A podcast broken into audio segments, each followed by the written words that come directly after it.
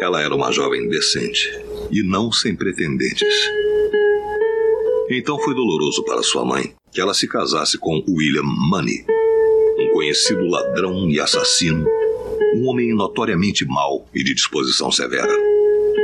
Ela morreu não pelas mãos dele, como a mãe dela teria esperado, mas de varíola. Isso foi em 1878.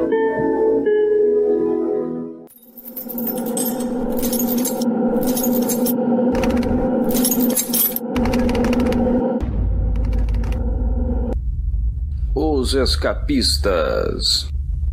And now I know the only compass that I need is the one that leads back to you. And I know the only compass that I need oh, is the one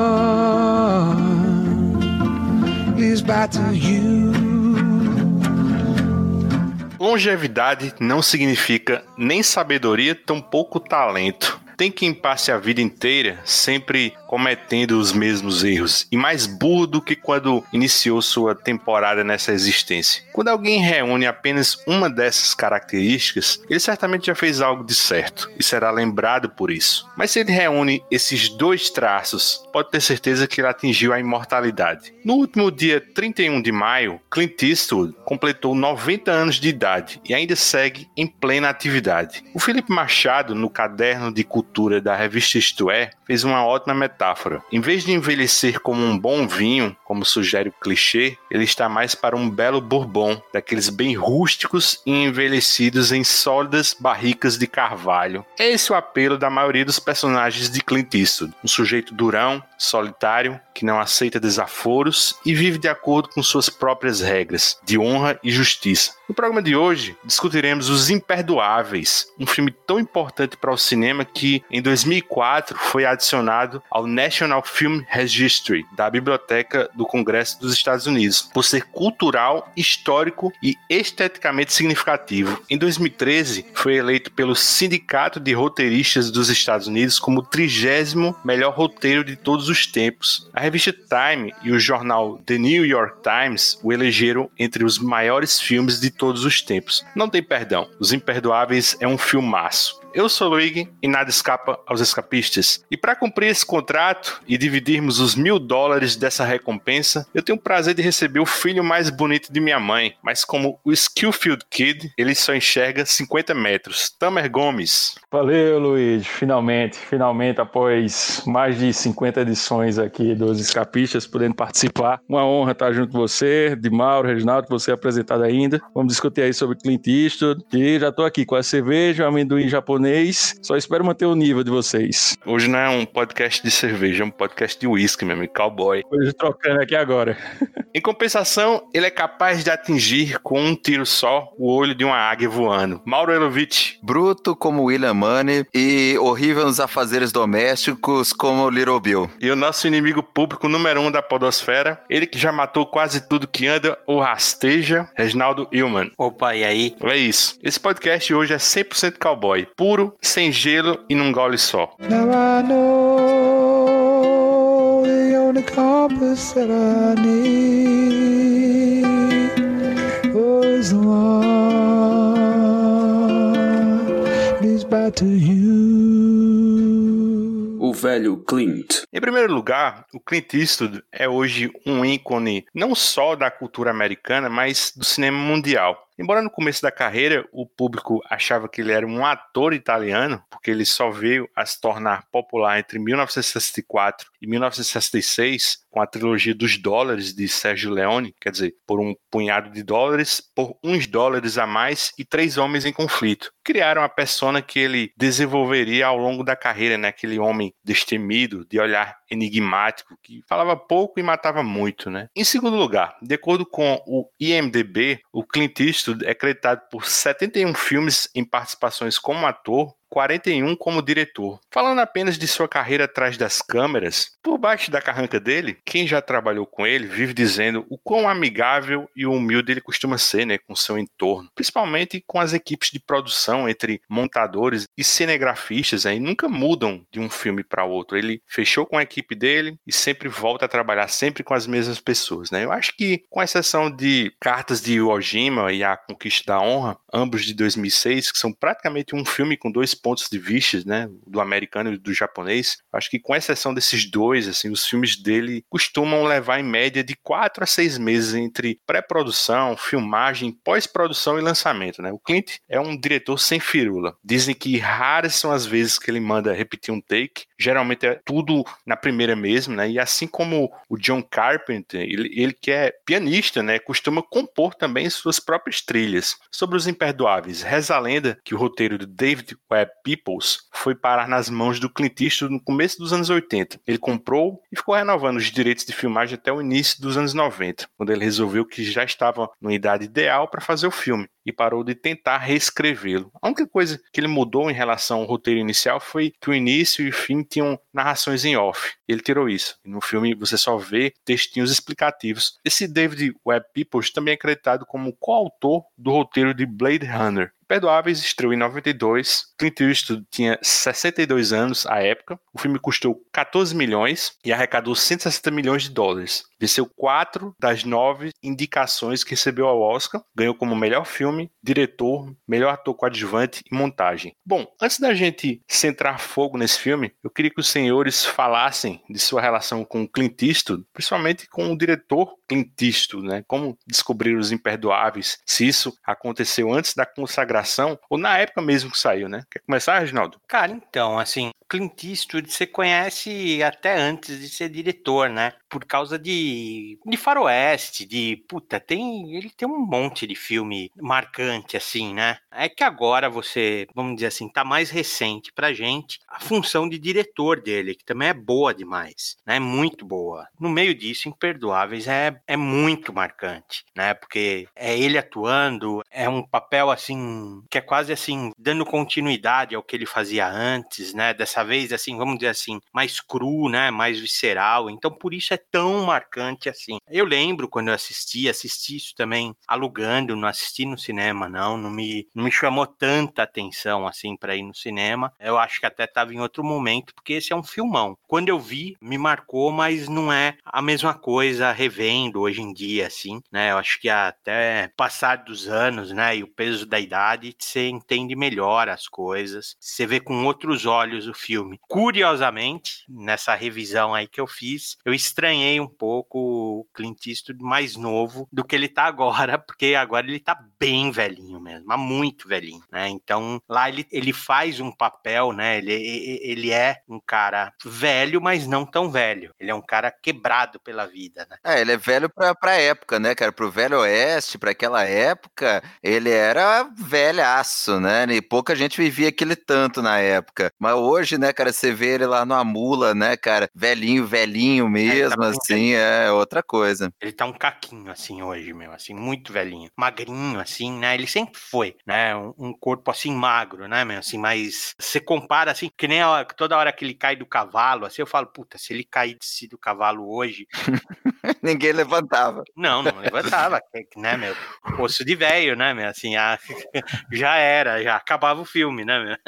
Mas assim, eu, eu, não falei, a primeira vez que eu ouvi falar dos Imperdoáveis foi num trailer dentro de Batman Retorno, que é também de 1992. Eu só vi em VHS, os Imperdoáveis, eu não cheguei a assistir no cinema, mas assim, eu tenho isso bem vívido assim na minha cabeça, assim, como o primeiro filme western que eu, eu assisti por opção, né, de querer alugar e assistir. Não porque tava passando na televisão, assim, e eu, eu fui no embalo, né? E aí, Mauro? Ah, cara, meu primeiro contato com o Clint Eastwood foi pelo meu avô, cara. Assim, muita coisa que eu gosto, né? É engraçado como a gente vai envelhecendo e a gente começa a perceber as influências né, na vida da gente. O meu avô materno, que ele adorava Clint Eastwood e Charles Bronson. Eu comecei a acompanhar com ele. Aí chegou aquela época, né, de pré-adolescência que você quer, acha que tudo que vem de antes de você é ruim. E aí eu parei de assistir aquilo e achei, ah, na caricato, não sei o que tal botei no mesmo barco o Clint e o Charles Bronson, que são outras categorias completamente diferentes. E eu fui redescobrir, né, voltar a gostar quando eu estava na faculdade. Eu estava na faculdade, eu não lembro por que cargas d'água. Eu, ah, não, lembrei, lembrei. Foi a época que comecei a me interessar muito sobre cultura samurai. Aí eu assisti o Yojimbo e aí eu li em algum lugar que o Por um punhado de dólares era uma regravação do Yojimbo. Aí eu fui assistir o Por um punhado de dólares, né, já um pouquinho mais velho. E adorei. Eu falei, caralho, que troço legal. Aí eu assisti a trilogia do Leone e dali eu virei fã do Clint. Aí já desde a faculdade, ainda em VHS, fui lá alugar os filmes dele, Alcatraz, todos os filmes do, do Dirty Harry. Aí depois, né, cara, hoje em dia eu devo ter assistido quase todos os filmes que ele fez, tudo que tem disponível dele eu assisti, já li biografia dele. Eu sou um fanzaço, cara. O Clint para mim é uma das maiores personalidades do cinema, é um dos meus ícones preferidos aí da cultura pop e como diretor ele é foda. Você for pegar, né, todos os filmes de western que ele dirigiu, por exemplo, né, a gente tá falando aí do quanto que o, os Imperdoáveis é diferente, a gente vai falar disso mais para frente, quanto que ele, né, apresenta uma outra visão dos personagens que, que o Clint costumava interpretar lá no western Spaghetti, mostrando consequências do envelhecimento, de, de lidar com as consequências do que ele fazia antes. Mas se você pegar todos os westerns que ele dirigiu, são uma abordagem diferente, única, né? Não são uma abordagem clichê do western, né? Você vai desde o Josie Wales, o Fora da Lei, que já é uma visão um pouco diferente do western, do confederado. Você vai pro Cavaleiro Solitário, que já é ele velhão, né? Pra época, ele devia ter o quê? Uns 40 e poucos, 50 na época, né? E era um, um pastor, cowboy. Você vai pro Estranho Sem Nome, que eu adoro, que eu adoro mesmo, que na verdade é um filme sobrenatural de western, é um western sobrenatural, que é muito interessante, é uma coisa muito diferente que ele fez na época. Então, poxa, sensacional, cara. Se você acompanhar, se você seguir o Clint, você não tem como não virar fã. E hoje em dia, ele mais velho, a visão única que ele tem de todo tipo de assunto, né? Tem aquilo que você falou dele ser, né, simples, sem firula, conta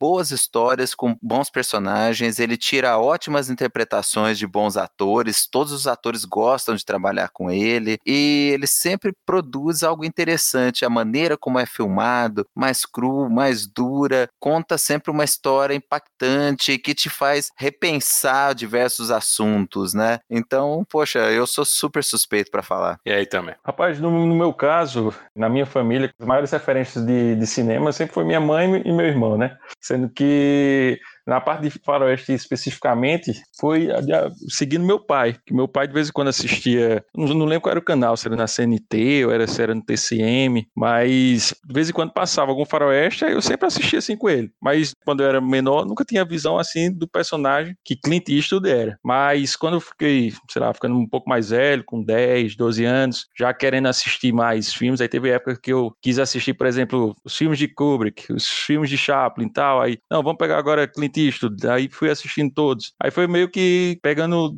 desde a parte da trilogia, que já falou, do Homem Sem Nome, e foi seguindo até a parte dos Imperdoáveis, e se eu não me engano isso era mais ou menos no início do ano 2000, mais ou menos, aí eu segui assistir sobre Meninos e Lobos, que foi um filme que ele foi diretor, né? Aí a partir daí não, não deixei mais de seguir Clint Eastwood, era seguindo lançamentos de filmes dele e assistindo. É algo que eu vejo que mesmo assistindo todos os filmes dele, o saldo hoje é positivo, certamente. Se tem baixos, são poucos, mas Clint Eastwood, como ator e como diretor, que a gente vai discutir, não tenho críticas. Eu acho que esse podcast vai ter um pouco de lavagem de roupa suja, né? Porque eu peguei ele na mentira. Eu tenho certeza que Tamer descobriu Clint Eastwood através de Jim Carrey, porque ele é, ele é fanático por Jim Carrey. Acho que foi aquele todo poderoso naquela cena do retrovisor.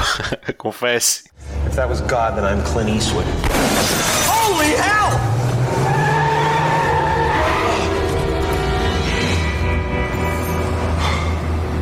Careful what you wish for, punk. No! Uh-uh! Nope! Nope! I am a reasonable, sane human being.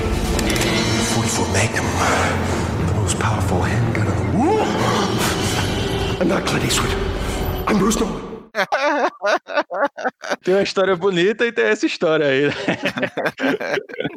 Cara, o, o Jim Carrey, ele é fãzaço, né, do Clint, né? Ele até faz uma- umas pontas, né, no finalzinho dos anos 80, naquele Cadillac cor-de-rosa, né? Que ele tá ao fundo, assim, como em stand-up comedy. E ele também, ele é a primeira vítima, né, em Dirty Harry na lista negra. Ele é meio um, um Axel Rose tosco, né, cara? Muito legal. A imitação que ele faz de, de Clint Eastwood, os trejeitos que ele faz é, são impressionantes. Tem um- uma homenagem, eu tava olhando no YouTube aqui, que ele faz... Mary Streep? Não, não, não, é, não é essa não. Eu pensava que era outro. Eu não consegui identificar qual é o evento, assim, eu acho que era o Globo de Ouro, né? Quando eles ficam todos reunidos assim na, na mesa, né? Comes e bebes e tal. Mas assim, acho que é um negócio impagável, assim, eles aparecem o Quentin Tarantino, o Nicolas Cage, assim, tudo novinho, né? Aí o Carrey, ele fica imitando o Clint Eastwood, né? Mas eu acho a parte final é, é muito foda, né? Eu vou colocar no post desse programa, mas ele diz o seguinte: Todos que estão nessa plateia, uma hora ou outra, se identificou com Clint Eastwood e seus personagens mitológicos. Ele é o nosso equalizador, é aquele que faz pontos por nós, o homem que todo homem gostaria de ser. Quando um valentão te perseguia na escola, você pensava, quanta injustiça. E aí você vê um filme do Clint Eastwood,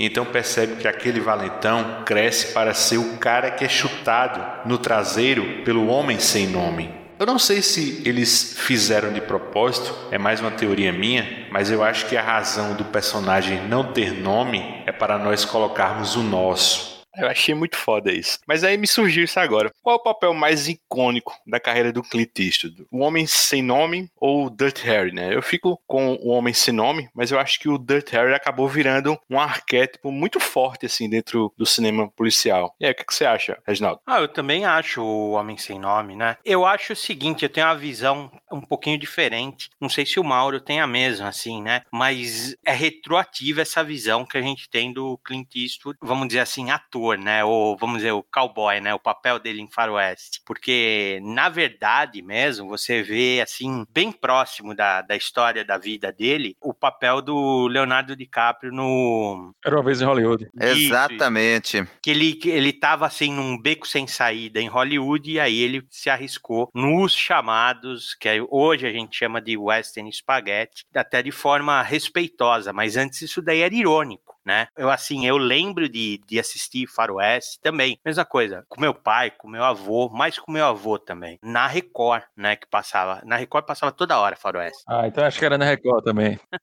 Passava toda hora. Toda hora tinha um faroeste. E assim, o John Wayne era super respeitável, assim. E o Clint Eastwood, não é que ele não era é, respeitável, mas ele era, assim, vamos dizer assim, o ícone era o outro, não era ele, né? Mas hoje, isso daí pra mim, isso daí tá assim. Tanto é que eu tenho pouca referência de John Wayne e tenho mais de Clint Eastwood em faroeste, né? E eu acho que ele, o papel né, dele, né, como sem nome, assim, pra mim ele é ele é marcante, né? Eu entendo também o Mauro fazer uma associação dele com o Bigodudo lá, com quem que é mesmo, Mauro? Charles O- Bronson. Isso, por causa do domingo, né, meu? Que quando, Sim, Domingo Maior era ou Charles Bronson ou Isso. Dirty Harry. quando não era um, era outro, né, meu? Então, quer dizer, e era um negócio assim, anos 80, até um pouquinho assim de anos 90, era meio bagaceira, né? É que o cara tem nada a ver com o- os papéis que ele fazia, né? Um cara com muita cultura, muita educação, né? Pelo que você ouve falar dele em bastidores, assim, muita educação. Um cara calmo, assim, tranquilo, né? Ele tem essa aparência também no filme. Os personagens dele transmitem isso, mas você fica com medo que você fala, esse cara, a hora que ele explodir, cara, né? Já era. E eu acho que ao contrário, ele como diretor, você fala, não, esse cara não vai sacar uma, uma arma aqui no, no set, né, meu? Ele é tranquilão assim mesmo. É tão engraçado isso que acho que a, a persona, né, o Clint Eastwood, assim, né, do cinema, né, envolvido com a indústria, é uma mistura de tudo isso e é difícil você desassociar uma coisa com a outra, né? É um cara que realmente ele ultrapassou já, ainda em vida, ele ultrapassou todos esses, vamos dizer, essas caixinhas que a gente quer acomodar ele, né? Eu não sou tão fã assim quanto o Mauro, mas eu, eu reconheço Que é um puta de um artista, cara, é um puta de um artista, um puta de um diretor. E eu acho que até assim, não falei de forma pejorativa não. Era uma vez em Hollywood, é uma boa homenagem para ele, assim, é bem legal mesmo. Então, eu acho válido assim, e acho que quem for atrás hoje, vamos dizer essa nova geração assim, que for atrás desse Clint Eastwood, ele vai pegar tudo isso, toda essa bagagem, cara, que é diferente da forma como a gente foi construindo ele, né? Mas que no final o resultado é o mesmo, cara, que é um, é um ícone, né? É bem por aí. E você pega, assim, com certeza o personagem do DiCaprio no, no Era Uma Vez em Hollywood pega muita coisa da história do Clint, né? Ele começou a carreira dele, assim, né, ter alguma projeção nos Estados Unidos com um seriado de western, igualzinho o personagem do DiCaprio. Era um seriado que chamava Rawhide. Inclusive no Blu-ray do Unforgiven americano, tem um, um episódio do Rawhide para você ver ele, né? Era um seriado em preto e branco. Ele tentou emplacar alguns filmes, fez alguns coadjuvantes com Richard Burton lá, mas ele não, não tinha estourado. E aí ele resolveu, né, encarar essa aventura para ganhar algum dinheiro e alguma projeção e ir para Itália, completamente desacreditado, né, para os americanos o cinema italiano. Não tinha, né? Hoje em dia a gente vê a trilogia do, do Leone, a gente vê o Sérgio Leone, a trilha do Ennio Morricone que o, o Tarantino leva para os filmes dele. A gente vê isso com uma reverência, como algo cult, mas na época não era, não tinha valorização nenhuma nos Estados Unidos. O Clint lá começou a ganhar projeção com o Dirt Harry mesmo, que foi um baita sucesso de bilheteria, e nos anos 80 ele pegou uma maré amarga, e eu acho que é por isso, talvez daí que vinha o meu preconceito de pré-adolescente com ele, daqueles filmes que ele fazia trash, aquele tem um macaco de estimação, o Clyde, né? Como é que era? É doido para brigar e louco para amar, não é isso? Isso, uma porra assim. Cara, aquilo é ruim demais, mas é, é massa por ser trash, né? Mas é muito ruim. E, e ele era aquilo. E ele começou a ganhar alguma credibilidade e ele não desistia, ele fazia aquilo para conseguir o dinheiro. Ele aprendeu com todo mundo que ele trabalhou, então ele, ele observava o Leone dirigindo e ele trouxe aquilo pro estilo dele de dirigir. Ele observava o Don Siegel, ou foi o diretor da maioria dos filmes do Dirt Harry e do que foi um grande sucesso dele também lá nos Estados Unidos. Meu nome é Coogan, também é um baita filme. Então ele aprendeu com o Don Siegel a fazer filme policial, a dirigir de maneira mais seca, a dar espaço para os atores. E o estilo dele, ele mesmo fala, ele incorporou e ele faz, ele traz o que ele tinha de melhor do Leone e do Don Siegel. E fez aquele estilo dele, começou a dirigir os filmes e foi dando alguma repercussãozinha. Então ele dirigiu esses westerns que eu falei e que geraram, né, um baita de um efeito positivo ali, né, com a crítica, com a crítica começou a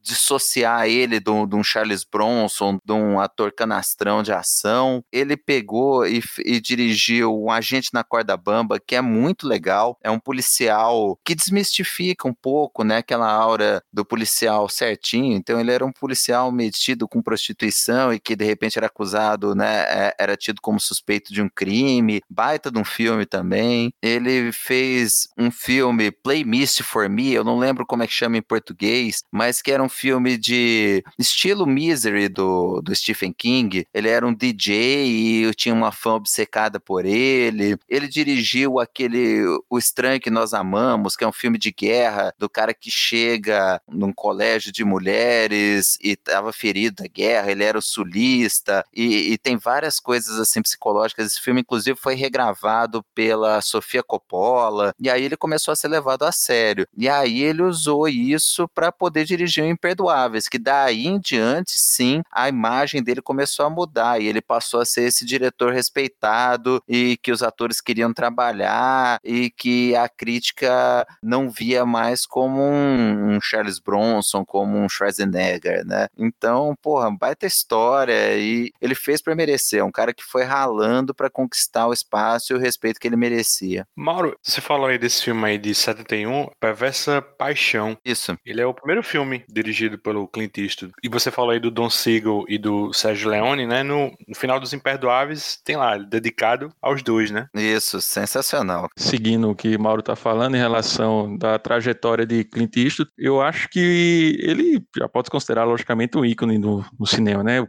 o, nome Clint Eastwood, eu acho que até quem não conhece, nunca assistiu o filme, tem alguma, alguma sensação a escutar o nome de Clint Eastwood, assim, alguma memória. Mas no caso, algo que eu até estava pensando, dos últimos anos para cá, sei lá, acho que de 2008, 2000, 2010, o posicionamento político dele fez com que boa parte da classe do cinema meio que afastasse ele, empurrasse, tirasse ele de foco. Tem muita gente que critica ele por causa que ele é, assim, bastante conservador na, nas opiniões dele, bastante crítico de políticas desde a da época de Obama. Tem até um, um, um discurso que ele fez no Partido Republicano, criticando bastante Obama. Aí, desde isso, desde esse discurso, muitos falam que ele sofre, sofre com, por causa dessa crítica. Então, muitos dos filmes dele, que tem alguns, a gente já citou aí a Mula, até mesmo o Gran Torino, que, assim, eu não sei a opinião de vocês, mas é uma das melhores atuações dele. Muitos não levam ele para fazer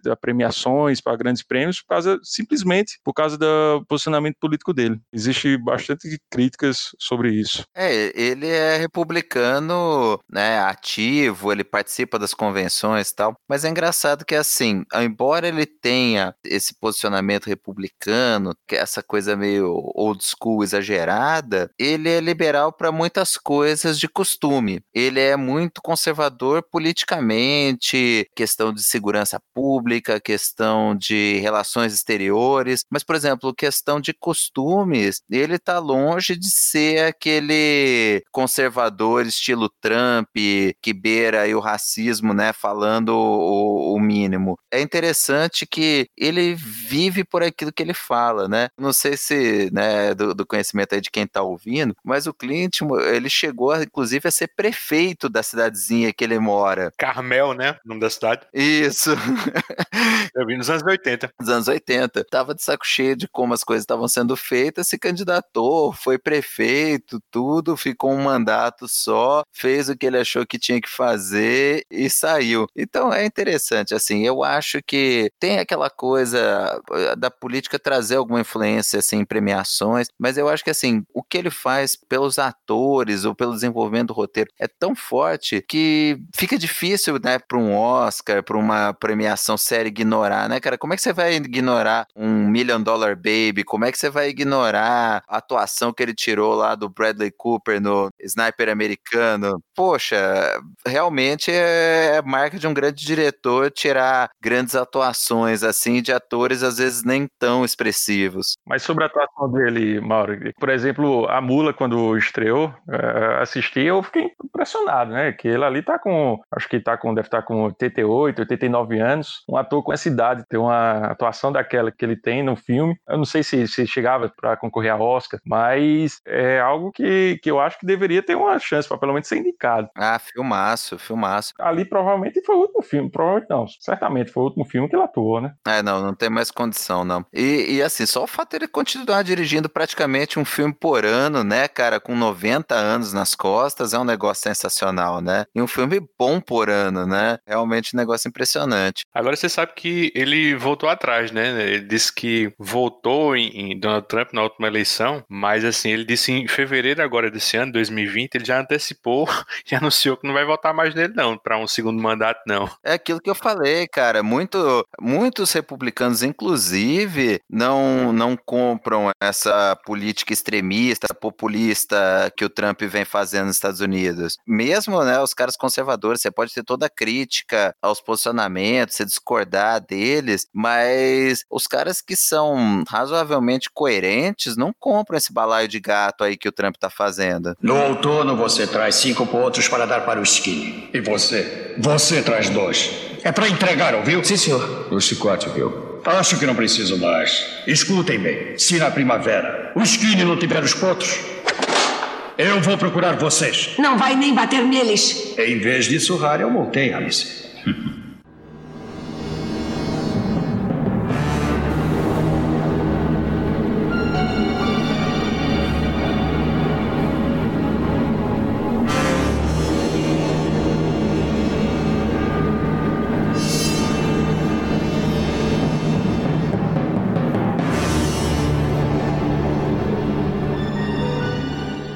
caso das prostitutas de Big Whiskey. Eu acho que Os Imperdoáveis, assim, ele marca um início de um gênero próprio, assim, dentro da filmografia do Clint Eastwood, né? Que é o, acho que a gente já discutiu um pouco, mas assim, é o filme de velho, né? Aquele filme de velho tendo que fazer um ajuste de contas com seu passado, né? Porque ele, vou fazer só uma pequena lista, né? Tem o A Pontes de Madison, né? Que é, é um filme água com açúcar, né? Talvez um dos mais água do açúcar do Eastwood, né? Que é um amor na terceira idade. Aí tem um cowboy do espaço que eu adoro, né? Que é aquela última farra geriátrica com os amigos, né? Só que no espaço sideral. Aí tem a Menina de Ouro, né? Que é sobre uma paternidade postiça que vem quando você acha que a vida já tinha tirado tudo de você, né? E você vê que ainda pode perder um pouco mais, né? Eu acho que é meu filme favorito do Clint Eastwood. Eu chorei galões desse filme no cinema. Aí o Gran Torino, né? Eu também falo lá atrás que ele vive um ex-militar preconceituoso que se sensibiliza com o drama de imigrantes asiáticos. Há quem diga que o Clint Eastwood ele tá fazendo aqui uma meia-culpa, né? Em relação a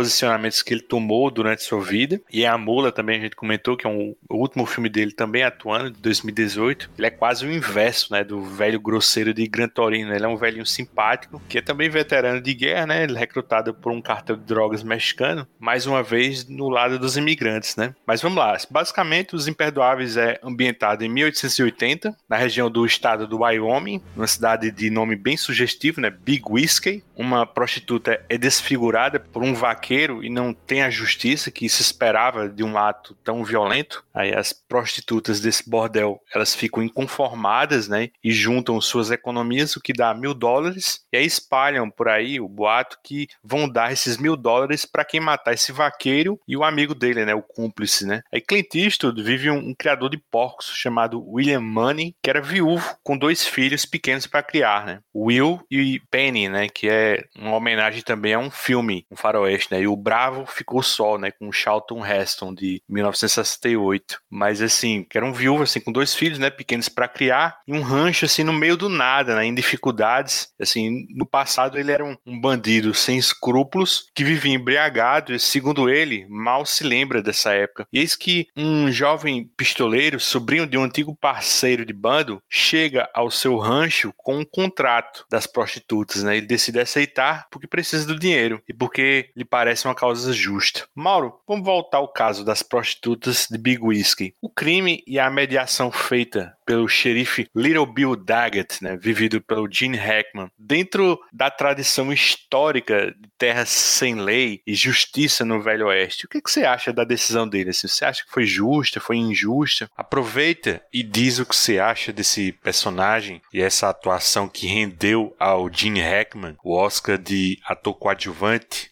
Primeiro, quanto ao caso, né? Se a gente for ver, os dois cowboys estavam lá no prostíbulo, né? Uma das prostitutas dava risada do pinto pequeno do, do um dos cowboys. O cara pegava uma navalha e começava a cortar toda a mulher, né? O dono do bar vai, domina eles e chama o xerife. As prostitutas queriam que ele fosse morto. O Little Bill chega para dar chicotadas nele, que ele acha que seria, né, dentro de uma lei do, do oeste, lá de olho por olho, dentro por dente, uma punição proporcional. Afinal, eles não, ele não tinha matado a mulher, nem feito nada mais grave, apesar de ter feito vários cortes que iam gerar lesões permanentes nela. As outras prostitutas estavam clamando que ele fizesse algo mais violento, né, contra os cowboys, e elas já estavam indignadas dele falar que ele só ia dar chicotadas. Aí ele pergunta onde que os caras trabalham, eles falam que trabalham num rancho grande ali perto, tal. E aí ele fala, o dono do bar lá, o Skinny, começa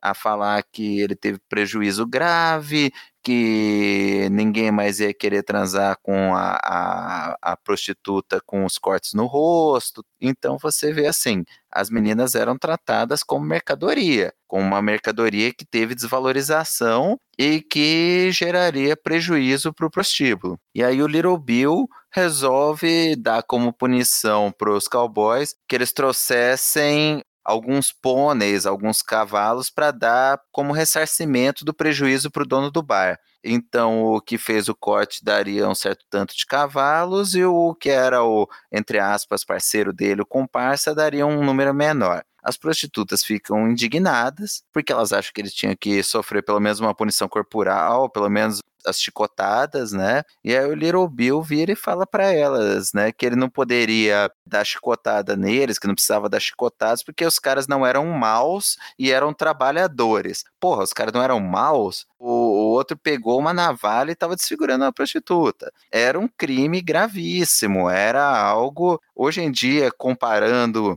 o que o Little Bill fez foi dizer que os dois eram cidadãos de bem, então por isso que não podia punir. Bem o estilo cidadão de bem que muita gente é, enaltece hoje em dia. Então, cara, até para uma lei brutal do Oeste, de um olho por olho, dentro por dente, o Little Bill foi mal ali. Ele levou muito em conta uma, entre aspas, respeitabilidade dos caras, só porque eles trabalhavam num rancho grande, porque eles eram, entre aspas, cidadãos de bem, ao invés de dar a chicotada punição corporal, que seria, entre aspas, proporcional ao que eles fizeram à menina lá. E também levando em conta a, a vítima. Só quem ganhou a indenização foi o dono do bar, né? O dono do bar, tratou elas como mercadoria. Quando o Little Bill fala que os caras não eram wicked, né? Não eram maus, aí a, a líder das prostitutas falou: ah, não eram igual as prostitutas. Então, quer dizer, ele levou muito em conta, né? Quem era a vítima, quem era o autor do crime crime para dar uma punição que na verdade foi uma indenização para o dono do bar. Então você vê, né? Até para um conceito olho por olho, dente por dente, italiano lá do Velho Oeste, o Little Bill não fez. Ele foi completamente político, levando em conta muito mais uma questão socioeconômica. E depois a gente vai vendo, né, durante o filme, já entrando no personagem do Little Bill, que ele era um cowboy, ele era um assassino tão ruim quanto o William Money, quanto os outros personagens personagens aí do filme, que ele é, conseguiu um cargo público aí de xerife, passando a, a aplicar a lei ali na, naquele município lá da Big Whiskey, no meio do nada, e ele levou aquilo a sério, ele tenta botar uma aura de respeitabilidade, que largou aquilo para trás, tentando construir a própria casa, tentando ser bem visto ali pela população, mas ele, né, continua para se manter respeitado usando, né, empregando os meios violentos dele. Você vê que quando ele precisa chicotear, quando ele quer espancar,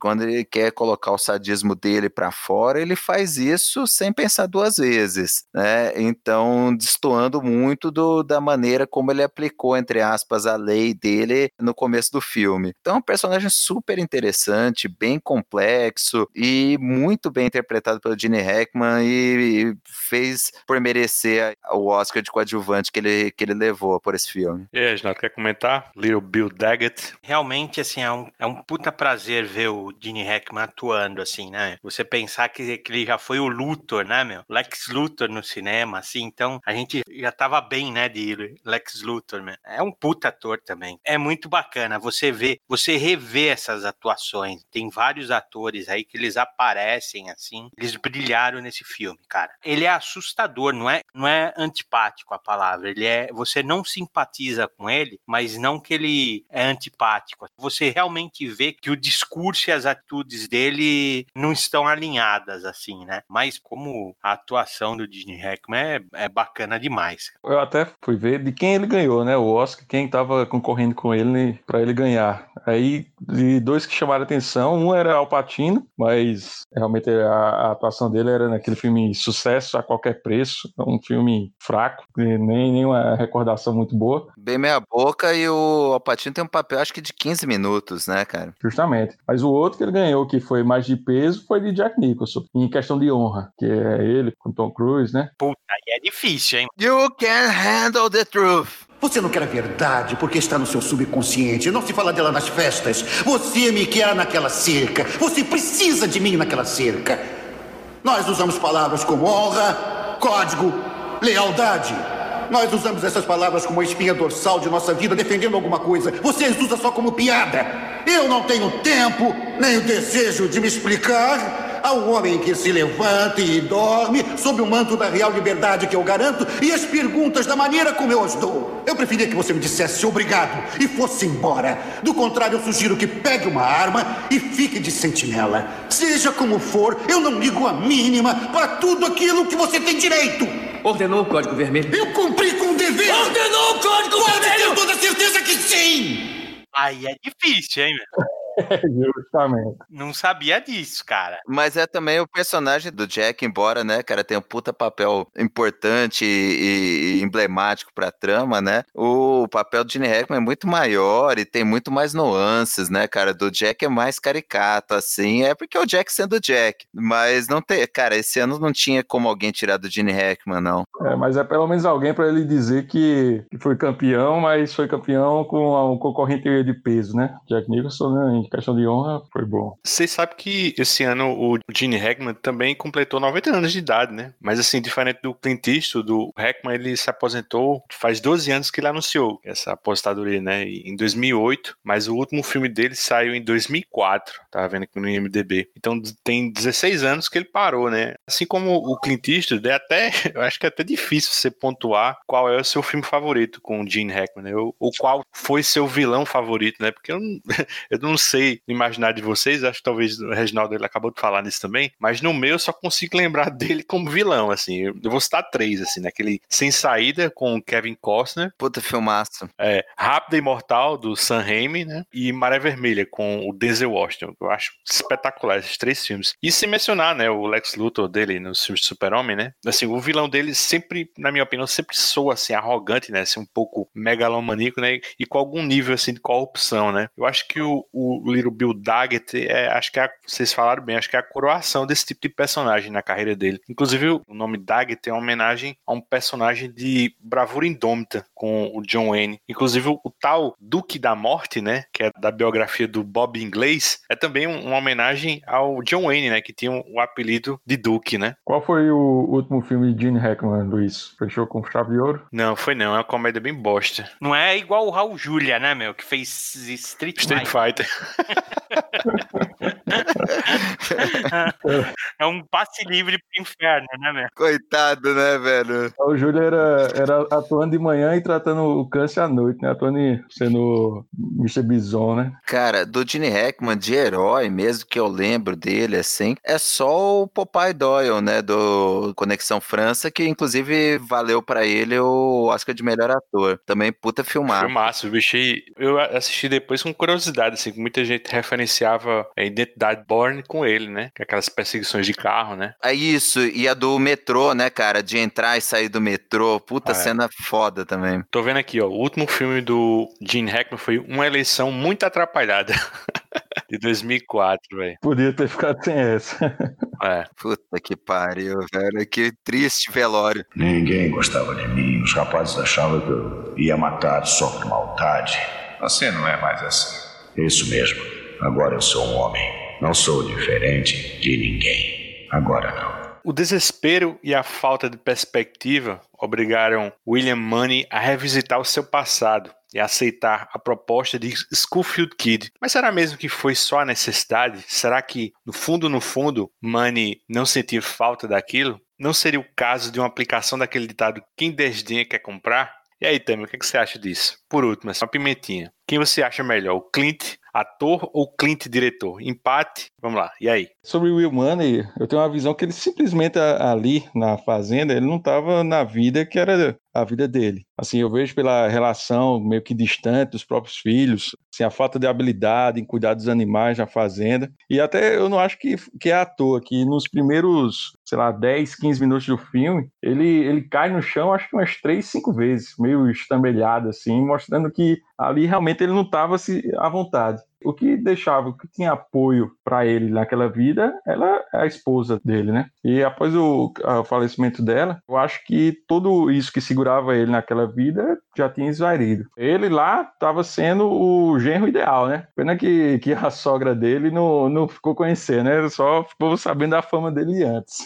Mas de toda forma, depois que a esposa dele morreu e teve o chamado de Scofield, ele se tornou ali o verdadeiro Will Money, na minha opinião. Tem até uma citação que, que eu vi no, foi na trilogia do, dos dólares, que resume bem a vida dele. Onde a vida não tem valor, a morte às vezes tem seu preço. E eu acho que Money simplesmente fazia questão de ir atrás desse dinheiro, porque a vida dele se resumia ao que ocorreu no ato final do filme. Para mim, isso é o cerne do, dos imperdoáveis. O ponto do filme, para mim, e é uma das coisas que eu continuo acreditando nisso na minha vida, é que as pessoas não mudam. Você ameniza as suas características ruins, você busca melhorar, busca externar menos aquilo que é seu e que incomoda os outros ou que não é socialmente desejado, tal, mas você nunca muda quem você é, o cerne do seu ser. O William Money fez de tudo para mudar. Ele tinha N arrependimentos, isso foi mostrando durante o filme, é um puta de um, de um, ponto bacana do filme, que é o personagem dele, que podia ser o estranho sem nome, vivendo com as consequências das pessoas que ele matou, das bebedeiras, etc. E ele tentando melhorar e tentando largar o uísque por causa da mulher, que não era aquilo que ela gostaria dele, tentando ser um bom pai, um fazendeiro tal. Mas a hora que o bicho pega, a hora que acontece o desenrolar final do filme, que a gente vai falar mais lá pra frente, ele volta a ser William Money. Ele é quem ele é de verdade. A fala dele pro Gene Hackman, lá dizendo quem ele é, é sensacional porque revela aquilo mesmo. E todos os personagens no filme são assim. Você pega o próprio Little Bill, que a gente estava falando. Ele buscou ser respeitável, ele buscou ser o xerife. Você vê que ele tá tentando, é, ele fala que ele tenta construir a casa dele, ser o carpinteiro, e a casa que ele constrói é cheia de goteiras, é toda zoada, todo mundo tira sal que ela não tem um palmo é, alinhado. Isso mostra também quem o Little Bill é, que ele tenta ser respeitável, ele tenta ser um xerife, tenta ser andar dentro da lei, mas na verdade ele é um assassino, ele é um cara cruel, ele não mudou aquilo. A hora que ele tem a chance de descer a porrada e humilhar lá o English Bob, ele faz aquilo. A hora que ele pega e espanca o Clint quando tá doente, ele é aquilo. Então, esse é um dos pontos principais do filme. As pessoas não mudam,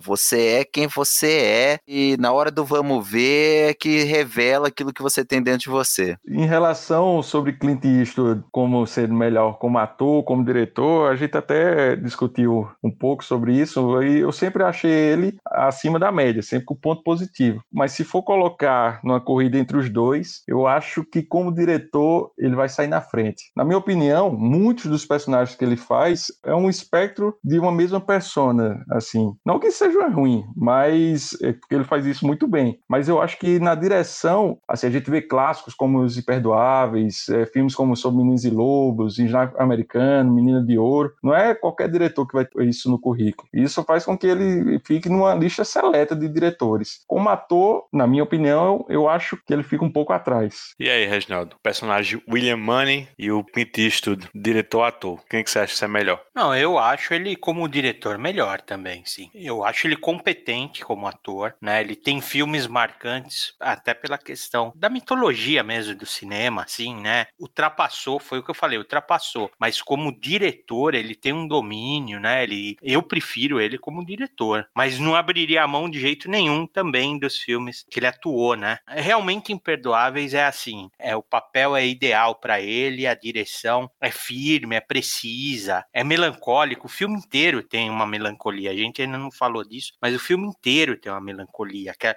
é medíocre aquela vidinha dele, né? Parece que eles estão afastados de tudo. A relação realmente com os filhos parece mais obrigatória, assim, né? Ele parece sentir falta muito da mulher e os filhos é o, é o que sobrou, assim, né? Mas por outro lado, eu não tive essa visão que o Mauro teve específico dele. Eu acho que os outros, sim, podem ser mais imutáveis, assim, na essência, tudo, mas ele, eu senti ele desajeitado, tentando retomar aquilo lá, tudo, e ele só volta a ser o que era no final, naquela catarse, por conta, acho que, sabe, do impacto do, final, né? Motivado pela bebida. É uma soma de coisas que acontece que ele parece que ele põe no automático, assim, e, e tem um certo elemento de sorte, assim, né? De incontrolável, que ele não tem controle da situação. Então eu, eu vejo muito isso, assim, né? Falar assim, ó, foi um cara que, que teve sorte a vida toda, bebia, então nem, nem sabia o que estava fazendo, então ele nem sabe voltar para aquele ponto. Essa é a minha impressão. Foi a leitura que eu fiz do filme. Eu nem saberia dizer, depois daquele lá, nada,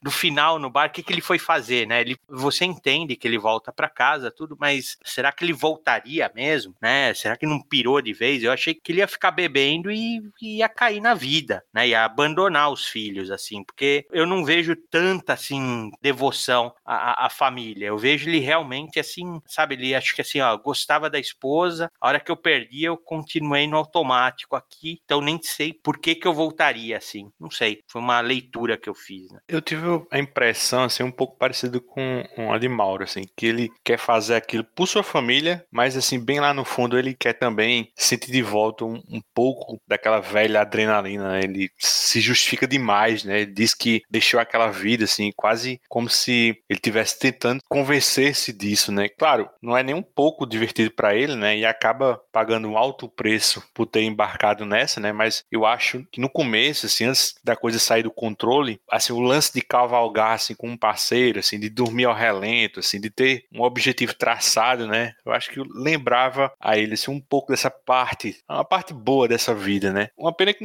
não demora muito para ele também ser lembrado da parte ruim, né? Que vem junto, né? Eu acho, na verdade, ele acreditava naquilo. Ele queria melhorar. A mulher dele fez, mostrou para ele, né, as consequências do alcoolismo dele. Você vê, assim, que quando ele tá naqueles momentos na chuva, com febre, depois que ele tomou uma surra, ele se arrepende de muita coisa que ele fez. Ele se arrepende, ele fala, poxa, tem fulano que eu atirei na cara dele e quando passou a bebedeira eu nem lembro porque eu matei ele. E mostra, né, que assim, aquele negócio frio do homem sem nome, que tomava um uísque, matava todo mundo no bar sem pensar duas vezes, traz consequências, né? Você atirar na pessoa e ver o cérebro dela sair pelo crânio, não é um negócio que, por mais durão que o cara seja, aquilo vai voltar para assombrar ele um momento ou outro da vida. E isso que é um baita diferencial do Imperdoáveis, que mostra que aquilo tem consequência, que a pessoa vai envelhecer e vai conviver com esses fantasmas. Então, eu não acho assim que o William Mann ele, ele sentiu saudade daquela vida de cowboy dele, mas eu acho que no fundo, no fundo, ele era aquele cara mal, aquele cara duro que se precisar ele vai matar, ele não vai pensar duas vezes, ele vai fazer o que tem que ser feito e se a pessoa morrer para isso, sinto muito. E, e, é o que ele fala pro Little Bill lá no final, né? Quando o Little Bill identifica ele, ah, você é o William Money do Missouri, você matou mulheres, crianças, não sei o quê. E ele fala aquilo com sinceridade. E é isso, aquela epifânia que ele tem quando o Ned Logan morre. Tudo bem, ele tentou colocar aquela maquiagem social, ele tentou ser melhor, ele tentou se encaixar num papel que esperavam dele, que a mulher esperava dele. Ele realmente queria se aprimorar, ele queria deixar aquilo para trás. Mas na hora do vamos ver, quando mataram um amigo dele, aquilo é mais forte do que ele, aquilo é o que ele é. Ele não ia deixar aquilo barato, as pessoas iam morrer, porque fazer aquilo que fizeram com o Ned Logan lá, aquilo é William Money. Não é o pai de família, não é o cara que largou o álcool, não é o cara que deixou de transar com a prostituta porque a, a falecida mulher não gostaria. O William Money é aquilo, e na hora do vamos ver, aquilo é mais forte do que ele, aquilo sai, aquilo revela quem ele verdadeiramente é. E eu acho sensacional. Vocês sabem para quem o Clint perdeu a estatueta de melhor ator no Oscar de 93? Foi para o, o Al Pacino em Perfume de Mulher. Acho que ele não ganhava mesmo. Justo também, né, cara? Vamos, vamos ser sinceros,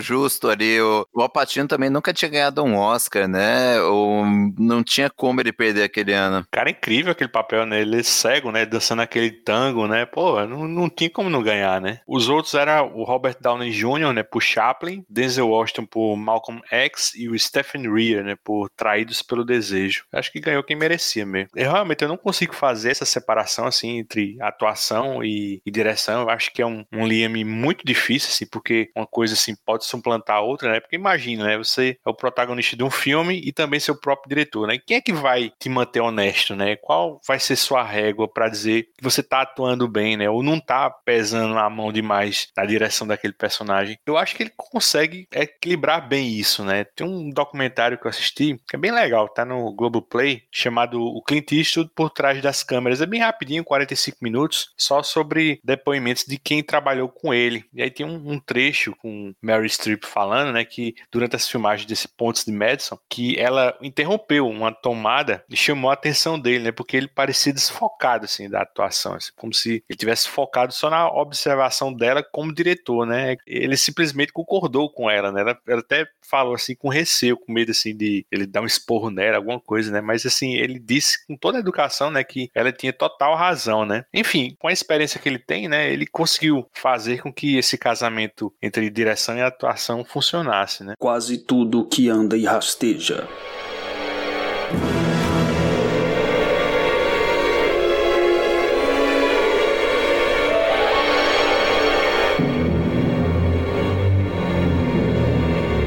Antes de ir ao, encontro do Schofield Kid, William Money vai ao rancho de Ned Logan, vivido por Morgan Freeman, que nessa época tinha 55 anos de idade e hoje tem 83. O Money ia só pedir a esse amigo dele que desse uma olhadinha nos filhos dele, né, enquanto ele estivesse fora nas próximas duas semanas. É, aparentemente, assim, o Ned não parecia estar em maus lençóis como o William, né, mas por conta própria, assim, contrariando os apelos de sua esposa índia, decidiu ir com ele cumprir o contrato, né, e receber uma parte dessa recompensa. Reginaldo, na sua opinião, o que o Ned tinha em mente, né? Ficar só de olho no amigo ou também tinha algo mais ali? Qual o papel que ele ocupa no trio e seu triste destino? Comenta um pouco sobre esse personagem e a atuação de Morgan Freeman. Então, cara, eu também não sei. Eu tava pensando nisso. Eu também não vejo com maus olhos o, o amigo, né? O sidekick. Não sei se é por causa que é o, o Morgan Freeman, né? Então você não, você não consegue ver ele com maus olhos. Não, não sei te dizer, assim, né?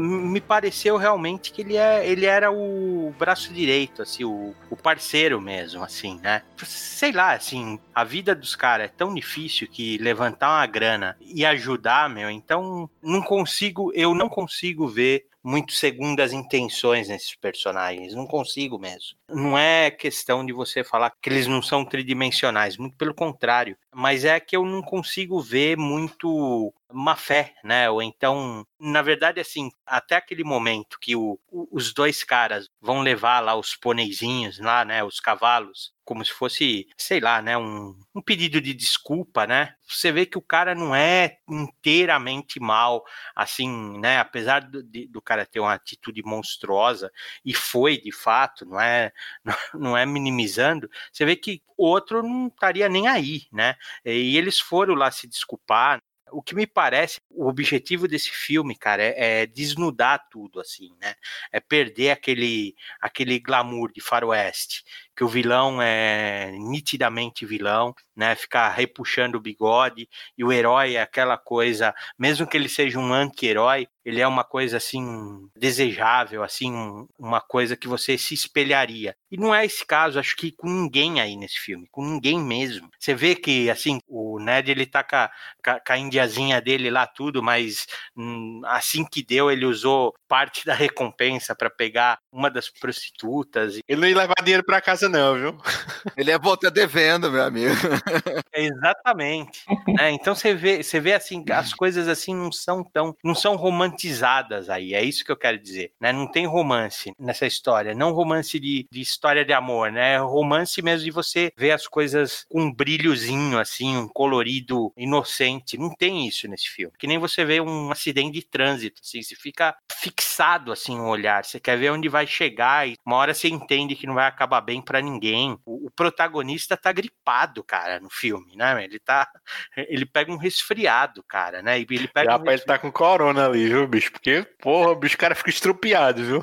Não, cara, mas sabe por quê? É porque ele não bebeu. Você viu que os outros dois que beberam, então uma coisa liga a outra, né? Aí é histórico, né? Eles tomavam muito uísque porque a água não era tão limpa na época. Então, quer dizer, não é só aquela coisa assim, né? O cara vai ser durão, então ele tem que fumar, beber. Não, não é isso. Existe uma linha, uma linha guia, né? O cara fazia tanta loucura de atirar na cabeça do outro porque o cara tava chapado. E ele tava chapado porque, via de regra, a água era ruim e ele se esquentava tomando uísque, entendeu? Então essas coisas assim que, né, você vê assim que não é mais aquele aquele faroeste estilizado, né? E eu acho isso assim demais nesse filme, demais. Então realmente assim, dizer que o Ned tem uma agenda própria ou, ou também estava cansado da vida, não sei te dizer, ele parece uma, um humano, uma pessoa comum mesmo, né? Que assim que viu uma oportunidade de levantar a grana, foi atrás, fez besteira, né? Não estava estava preparado também. Você vê que ele também largou aquela vida, porque é difícil. Ele não conseguiu atirar nos bandidos, né? A sangue frio, assim, ele não conseguiu, cara. Não, não, não é muito bom da cabeça, meu. O cara que, que mata outra pessoa, né, meu? Assim, não é uma Não, coisa. E é uma puta cena impressionante, né, cara? Porque eles estão atirando de longe, né? O Ned era que era melhor de atirar com rifle. E aí ele dá um tiro, ele erra. E o cara tá ali agonizando, gritando, eu vou morrer. E isso tira todo o glamour, né? Não é aquela morte John Peckinpah que dá um tiro e o cara cai em câmera lenta, né? Ele atira, acerta o cara, o cara tá ali se arrastando, agonizando, pedindo água. Pelo amor de Deus, eu vou morrer, não me deixa morrer sozinho. Cara, isso é sensacional, porque dá uma visão mais realista e sofrida pros westerns antigos. E ali o Ned sente o peso de atirar, né, depois de tanto tempo, tirar a vida de um cara que tá ali agonizando, que ele nunca viu na vida. Pô, cena também impressionante, cara. A gente fala da atuação do Gene Hackman e do Clint, mas o Morgan Freeman também tá sensacional nesse filme. Não foi dessa vez que ele levou o Oscar, mas ele levou um Oscar também com o Clint Eastwood, foi no Menina de Ouro, né? Ele levou de coadjuvante, né? Outro papel também sensacional, né? Ali ele tá do boxeador que perdeu um olho ali, puta papel foda. E é interessante, né, também o, uma coisa, né, que eu tinha esquecido de comentar, o Regi falou né, do negócio de sorte e tal, né, que o Manny também tinha sobrevivido todo esse tempo, né, também com um pouco de sorte na hora do tiroteio, e ele fala isso, né, "Ah, eu acho que eu dei sorte lá no final, mas quem resume isso melhor de todos é o Little Bill, naquela cena que o, o English Bob tá na cadeia, e o Little Bill tá contando como de fato aconteceu um tiroteio pro biógrafo do Duke of Death, né, que era o, o English Bob, que ele pegava e ficava zoando que era o, o Duck of Death, mas é, é interessante que ele fala assim, ele conta a história de um tiroteio em que o English Bob ia atirar num cara, tava bêbado, errou, e aí o cara foi, pegou a pistola apressada, atirou no próprio pé, ficou ali agonizando e deu tempo do English Bob chegar de pertinho, enfiar a arma na cabeça do cara e dar o tiro. E aí ele explica, né, pro biógrafo que atirar, na verdade, na vida real, é muito mais do que você ser rápido no gatilho ou quem atira mais rápido, e sim ter a frieza e a tranquilidade de mirar e de dar o tiro correto. E que as pessoas geralmente não têm isso e que isso é muito difícil você tirar em outro ser humano para a maioria das pessoas. E aí tem toda aquela cena que ele dá a arma tal pro biógrafo, mas isso reflete depois do que vai acontecer com o William Money no, no final do filme, que ele mata vários, porque as pessoas estão querendo puxar a arma e atirar rápido nele, e ele tinha a frieza e o conhecimento de saber que ele precisava pegar, mirar, atirar, e sabendo que os outros podiam atirar nele sem ter medo disso. E isso era muito mais perigoso do que ser rápido no gatilho. E aí o, o, o biógrafo pergunta pro Little Bill: Ah, mas e se o outro tiver a frieza e for mais rápido? Aí ele fala: E você morre. Então é isso. É um pouco de sorte? É, mas tem muito mais a ver um fator de frieza, de conhecimento, de tá nem aí pra nada e de estar tá adaptado àquela vida do que propriamente a sorte. Né? Ele soube pegar a arma e atirar com calma e mirar enquanto os outros estavam desesperados e atirando para tudo que é canto e tentando atirar rápido. Mas se ele tivesse outro cara à altura dele ali, ele poderia ter morrido. Então é bem como Little Bill explica. Agora, Ned, as vacas contarão mentira diferente da sua. E quando a lorota delas não for igual na sua lorota, bem, eu não vou machucar mulher. Vou machucar você. Não de levinho como agora, mas muito. Eu acho impressionante assim a época que a gente escolheu para rever, né, e discutir esse filme, porque a gente acabou de ver, né, a morte do George Floyd, né, em Minneapolis, nos Estados Unidos, que foi algo que vem desencadeando assim uma série de protestos no mundo todo. E aqui em Os Imperdoáveis, o Ned Logan é espancado, né, até a morte, né, pelo Little Bill Daggett. E não bastasse isso, ele é exibido, né, como um troféu na frente do bar, né? E aí se a gente olha assim também para o contexto da filmagem desse filme, em 91, em Los Angeles, quatro policiais, sendo três deles brancos, né, espancaram aquele Rodney King, né, que acabou sobrevivendo, né, mas a cena foi filmada também, veio a público, assim, e, e os policiais, assim, foram inocentados, né, e aí em 92, após o julgamento, assim, começou uma série de protestos, né, bem parecidos com os de agora, né, em 2020. Eu acho impossível, assim, que isso não tenha ressoado, assim, no Imperdoáveis, assim, da parte do Eastwood, né, pelo menos essa cena cena. Não, eu acho que tem totalmente a ver, porque embora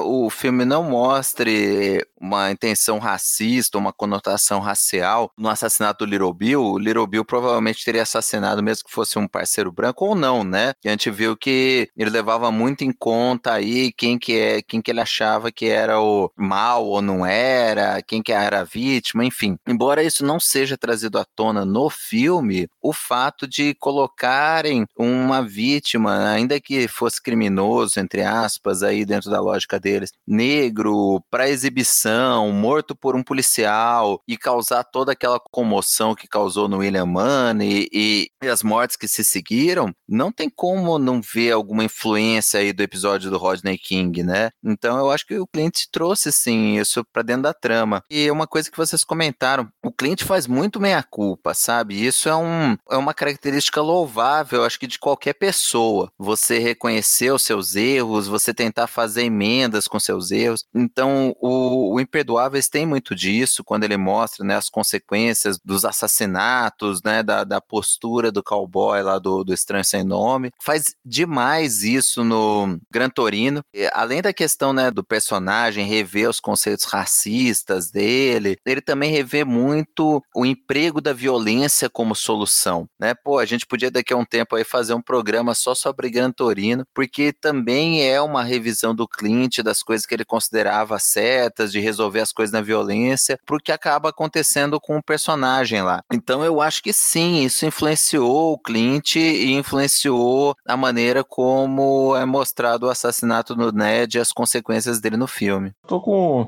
o início do argumento de Mauro aí, quando eu não, não tinha visto pelo espectro de, de racismo no filme. No momento que assisti, nenhum momento eu, eu tinha achado isso, mas da forma que você falou aí, Luiz, realmente faz todo sentido em relação à agressão a, a Ned e a forma que a forma que foi feita, né, também. E só aproveitando que Reginaldo falou que não conseguia ver Ned com maus olhos, só quem consegue ver ele com maus olhos ali é Scofield mesmo, porque vejo da parte do personagem dele e eu acho que ele é um, um verdadeiro amigo, parceiro dele que quis seguir a jornada e também até pensou na vida que ele tinha porque realmente estava precisando de dinheiro. Mas diferente de Will Money, eu via que ele tinha realmente vontade de voltar. É, eu acho que ele tava com mais sangue nos olhos de voltar a essa vida do que o, o Money mesmo, assim. E, e é bem legal, né? Porque ele é, ele é o melhor atirador dos três, né? E é, como o Mauro falou ainda agora, é o que né? Que o Schofield, brinquei com você lá no começo na introdução, ele é cego, né? Ele só enxerga 50 metros, né? Se for mais do que isso, ele não enxerga nada, né? No final das contas, é o Clint Eastwood que não, não titubeia, né? Ele quer cumprir o contrato mesmo e, e levar o dele, né, pra casa. Porque é quem ele é, né, cara? É aquele negócio, na hora do vamos ver, aquilo é mais forte do que ele. E você falou um negócio, né, do Schofield Kid. Pra mim, a melhor cena do filme, a melhor fala do filme, e sei lá, pode botar num top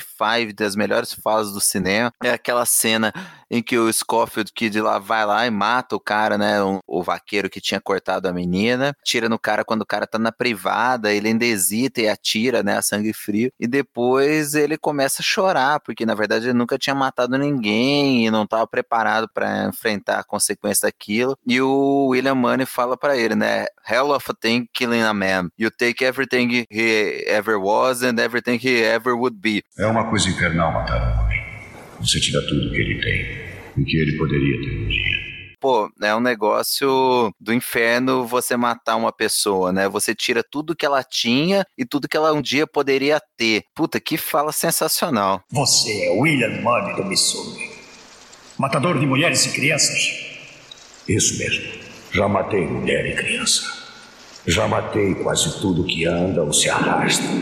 E tô aqui para matar você, Little Bill. Pelo que fez com o Ned. Esse é o favorito do. Do Clint, cara, é. Esse e o Três Homens em Conflito, pau a pau, assim, difícil de eu decidir é, qual dos dois que eu gosto mais, cara. Eu acho que eu gosto desse porque ele dirige também, né? E esse filme é foda demais, né, meu? Esse talvez seja mais filme, mas o Good, The Bad and The Ugly tem mais, talvez mais coisa emblemática, né, cara? Aquele trielo no final é sensacional. Várias falas que eu adoro naquele filme. Eu revi esses dias aí. Esses filmes aí, os dois estão estão nos meus top 10 da vida fácil. A primeira vez que eu vi, eu não esperava nunca que fosse chegar naquele final, cara, do Imperdoáveis. Não, cara, nada. Você vai vendo, o cara todo fudido, de repente ele vira o demônio, né, cara? É sensacional. Outra que eu adoro é aquela falinha do final também. Puta, tem muita coisa sensacional, assim, no filme. Ele é muito bem construído. O Clint, assim, é o que você falou, é uma tempestade perfeita, né? Era o filme perfeito para ele. É, é.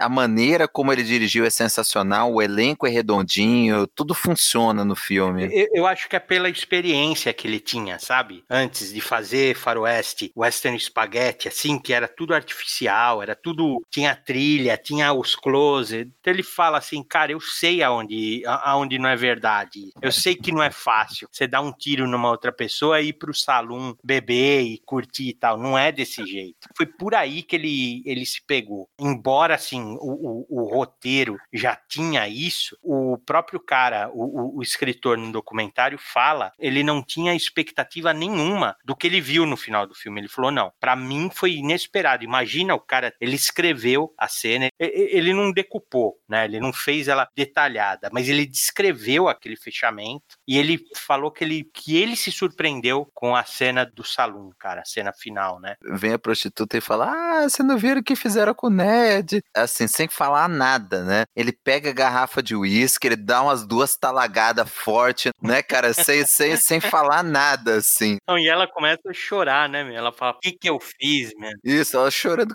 coitado do Ned, não sei o que, não sei. Ela chora, Mauro, depois de ter contado. Ela chora porque ela contou e acho que ela vê que o cara vira, vira o catíssimo. Ele vira o demônio, velho. Ele vira o capeta ali. É sensacional porque é a transformação. Ele não dá uma palavra, cara. Ela vai fechando. Ele fala, eles fizeram o quê com ele? Aí a cara dele fecha. Ele cata o uísque sem falar nada. Começa a tomar os goladas no gargalo. Você já fala, caralho, isso aí vai dar merda. Mas vocês acham que aquela meia garrafa de uísque era o suficiente para ativar esse modo berserker dele? Não, ele já tava. Ele já tava. Aquilo é o demônio. Ele já era um diabinho lá dentro, né, meu? Assim, o cara já tinha uma fornalha lá, né, meu? É exatamente isso que eu falo, cara. Não foi a bebida. A bebida, assim, é o reflexo. Ele voltou a ser o Willy de antigamente. O Willy de antigamente bebia, matava e foda-se o resto. Ele parou de se importar. Ele foda-se o que minha mulher ia pensar. Ele tomou as goladas de uísque dele e vamos fazer o que tem que fazer. Porque eu acho, assim, você rever, ela chora. Eu acho que ela chora, não, não dela ter contado e de dó do cara. Ela chora porque ela fala: nossa, olha o que esse cara vai fazer, né? É. E, o, e, o, carinha também, né? O, o, o Scofield.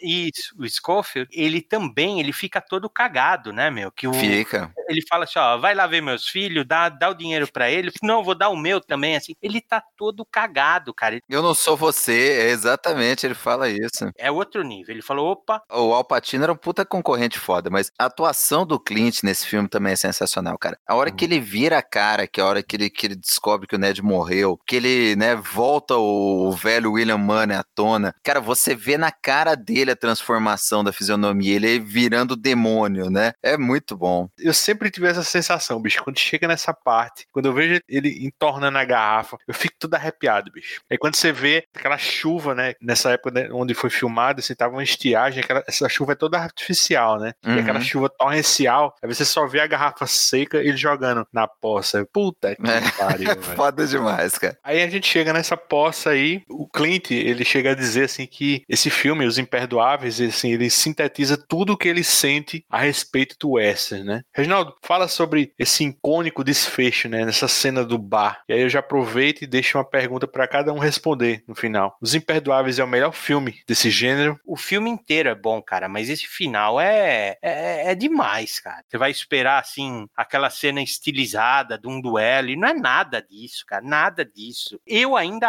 acho é na cagada que ele faz. É na cagada, assim, de é raiva, bebedeira e, sabe, memória muscular e, e vai, e vai, e posso tomar. Elemento uma... surpresa também, é, né, velho? É tudo junto, cara, é tudo junto na cagada. É um monte de Zé Mané também do outro lado, cara, assim, né? Puta, cara, então, assim, é, é muito louco. E a, a arma dele engasga uma hora. Puta, cara, é assim, é uma loucura loucura, cara. Você prende a respiração e você fala, é muito clímax mesmo. Acho que assim, para qualquer um que estuda cinema, tal tudo, para entender clímax, tinha que assistir isso, cara, porque é o filme inteiro é bom, cara, mas a hora que chega aí, você não tem como explicar a experiência, porque é, é muito impactante, muito assim, muito, é muito visceral mesmo, é violento. Aí ele sai, ele sai atirando também, são uns tiros assim, não é que ele tá, como que eu vou te explicar? Não é que ele tá dando um tiro de raiva, né? Que ele tá expelindo a raiva, não é isso. Ele atira simplesmente pra pessoa morrer, meu, né? Ele atira num dos caras assim que tá no chão se contorcendo, ele atira para aquilo lá acabar, meu. Puta, cara, isso é muito, é muito impactante, muito. Pro filme inteiro, assim, é, é uma porrada esse final, meu. E ele, quando mata todos, assim, ele vai lá pro bar e continua bebendo, né? Que a bebida dele acabou, né? Ele vai lá enchendo o copo, né? Aí conversa com o biógrafo que já quer ser biógrafo dele, né? E, e, é sensacional porque ele pega, ele mata os caras lá, ele faz o que ele tem que fazer. Tem um, um lance de sorte, mas é aquilo que eu falei. Os caras estavam todos nervosos e atiram de qualquer jeito e tentam atirar depressa. E ele mira e mata cada um deles lá. E os outros ficam cagados de atirar nele e fogem. Né? Aquela pegada realista que, tirando os caras que sofrem tiro em cabeça ou em região vital, eles continuam se arrastando. É o que o Regi falou. Tem um ali que ainda estava agonizando e, e, o William vai lá e, e encerra o cara. O próprio Little Bill não morre com o primeiro tiro. Ele ainda volta e, e tenta pegar a arma. O, o Clint ainda vai dar aquele emblemático, né? Tiro na cara dele para encerrar a coisa de uma vez. Então tem essa pegada, né? Mais crua, mais, mais realista. E tem aquele lance, né, cara? Climático totalmente, né? O biógrafo começa a ficar, fazer pergunta para ele, achando que ele é igual o English Bob ou o próprio Little Bill, que eram vaidosos, que queriam contar a história deles. E ele chega, ai. Quem você matou primeiro? Quê? Quando, quando enfrenta um número grande de oponentes, o pistoleiro experiente mata primeiro o melhor atirador. É mesmo? É, Little Bill disse que é, você deve ter matado ele primeiro, né? Dei sorte na ordem. Mas eu sempre tive sorte para matar gente. Então, depois quem foi? Foi o Clyde, deve ter sido o Clyde, mas pode ter sido o Andy, não pode. Ou então o, o. Só posso dizer quem vai ser o último. Eu não sei quem foi o próximo, mas eu sei quem vai ser o último que eu vou atirar se você não for embora. É muito bom, cara. E ele ainda sai do bar e tem toda aquela galera. Ainda tem uns dois, três deputies lá, os subxerifes do lado de fora. E ele fala, né? Ele não precisa nem atirar nos caras. Ele fala: olha, eu. Agora eu vou sair daqui. Quem aparecer na minha frente vai morrer. Qualquer desgraçado que atirar em mim, eu não mato só ele, mato a mulher dele também. Todos os amigos dele. E vou queimar a casa dele. É melhor ninguém atirar. Então, assim, ele é o demônio, cara. E os caras, né? Aí vai até aquela coisa do Usual Suspects lá, dos suspeitos do, do, do Kaiser Souza, né? Como você atira no demônio pelas costas? Os caras estão cagados. Eles falam, eu vou atirar nesse demônio aí, se eu errar, o cara vai me matar, vai me torturar, e os caras ficam cagados e deixam ele embora. E aquilo é sensacional, cara. É, é um puta de um clímax. Cara, sobre o Melhor West, né? Eu confesso para vocês que para tirar essa limpo na minha cabeça, esse final de semana eu toquei o play no meu Blu-ray de Três Homens em Conflito, né? E, bicho, assim, por um nariz, assim, um narigão, assim, do Tuco, assim, que Imperdoáveis ganha, viu, bicho? Mas ainda eu acho que pode ser um empate, assim, porque, cara, eu gosto demais desses dois filmes, mas os Imperdoáveis, esse final, bicho, é o que faz a diferença, na minha opinião. Aí eu vou ser o do contra, aqui no seu caso, Luiz, que realmente a parte dos Imperdoáveis é um filme que sintetiza bem, né? O Ashton, como você falou, é revisionista. Eu imagino só o pessoal assistindo é, esse filme no início dos anos 90, né? Quem era fã do West Spaghetti do, dos anos 70, ver 20 anos depois é basicamente como se fosse uma releitura do Homem Sem Nome, né? Mais velho, né? Basicamente. Mas, de toda forma, eu acho que os Três Homens em Conflitos, ou o Bom, o Mal e o Feio, ainda tá na frente. Assim, e você falou do final do, dos Imperdoáveis, eu falo justamente o final dos Três Homens em Conflito. O momento ali no cemitério no Sad Hill, começa a tocar a música é, The Ecstasy of Gold, ali é um marco, ali é algo que, que é histórico para todo o cinema. Acho que eu já vou mandar de ideia de novo, viu, velho? eu garanto para vocês, se você escutar agora a música, você muda. Mas o, Os Três Homens de Conflito é um filme grandioso, assim, tem aquelas cenas da Guerra Civil, trilha sonora como todo, não só, só essa, mas a trilha sonora clássica do, do filme de Ennio Morricone. Eu, assim, eu gosto muito dos Perdoáveis, mas eu acho que os Três Homens Conflitos ainda tem esse troféu guardado para ele. Eu vou com o Tamer. Eu revi os dois, eu sou muito fã, assim. Difícil, difícil mesmo escolher um melhor entre os dois. Eu acho que eles são pau a pau, assim. Mas talvez pelo pioneirismo e por alguns lances de complexidade, de mostrar os diversos pontos da guerra civil, dos coadjuvantes bacanas lá, do Tuco, do Angel Wise, eu ainda acho que eu gosto um pouquinho mais do Três Homens em Conflito e em seguida o Imperdoáveis. Cara, eu não vou escolher não, hein, meu, é que nem escolher. Covardice. Foi, foi do mais fácil. Ao invés de escolher, eu, eu deixo que vocês já citaram, cara, e eu vou pra bagaceira, porque eu adoro, cara, bagaceira em faroeste, assim, meu. E aí, o rei da bagaceira, cara, é Young Guns 2, cara. Nem é o 1, é o 2, cara. Jovens demais para morrer. Meu. Com a trilha sonora do Bon Jovi, né? Bom Jovi, É, amigo. Anos 80 total. cara. Exatamente. É assim, é a pantufa do faroeste, assim, porque, puta, cara, é vergonhoso. Eu achei que você ia mandar um Trinity ali, velho. Podia ser pior. Que é isso, Trinity é clássico perto de Billy the Kid, assim, meu. Emílio Esteves. Lou Diamond Phillips. Isso, né? Tem o Jack Bauer, meu. Jack Bauer era o Doc Holiday, né, cara? Que graça. O, o primeiro tem o, tem o irmão do Emílio Esteves, lá, esqueci o nome. Charlie doido. Velho. Cara, Puta fazendo um cara bonzinho, meu, assim. inacreditável, meu. Cara, como que a pessoa muda o jeito que você vê o filme, né? Eu vejo o Platum hoje em dia, eu torço pro Charlie morrer logo, né? Sabe, é bagaceira, mas é bem divertido. Pra você não escolher entre esses medalhões aí, eu vou dessa bagaceira, assim. Não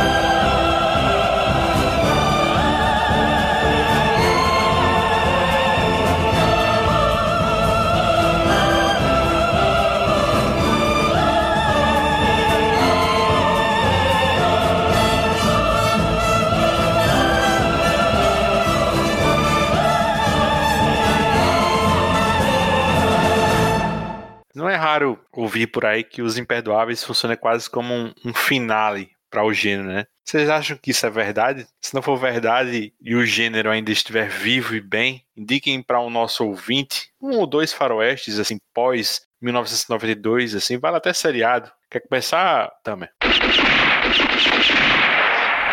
O gênero de western, né, realmente após os anos 90 caiu, né? Mas a gente ainda consegue ver vários filmes bons, vários filmes e séries que mantêm um nível muito bom. Assim, em relação à indicação, eu vou até roubar um pouco, porque é um erro honesto. Porque quando eu assisti, eu não sabia que era um remake. Mas um filme que eu acho sensacional é de 2007. É o Tritento Yuma. Se eu não me engano, a tradução ficou Os Indomáveis. É, Os Indomáveis. Filmaço, velho. É, eu acho que até o cara quis aproveitar para seguir a, a de carona aí com os Imperdoáveis, né?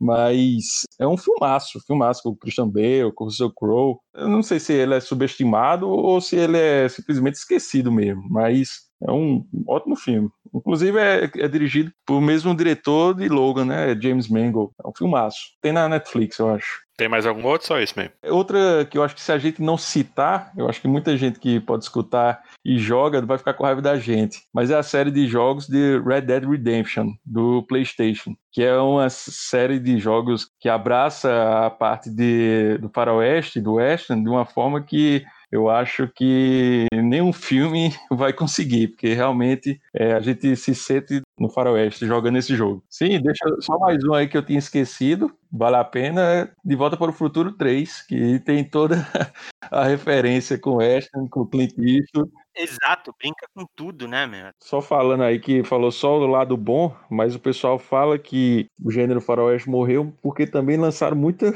muita bosta, né? Nesse caminho também. Tem Cowboys e Aliens que assisti que é complicado. Teve aquele Will Smith. Não, James West não, pelo amor de Deus, não faz isso não. Ah, isso é ruim mesmo, cara. Aquilo é ruim com força. E eu acho que o pior filme que eu assisti na minha vida também tem essa temática. É, é uma comédia. Eu não sei se vocês assistiram. Um milhão de maneiras de morrer no, no Oeste. Ah, aquilo é engraçadinho, cara, com o cara do Family Guy, velho. É não, é não. Eu não consegui, não. Eu, eu gosto do cara, mas esse filme eu não consegui acabar. Por que esse cara tá fazendo isso? Eu parei.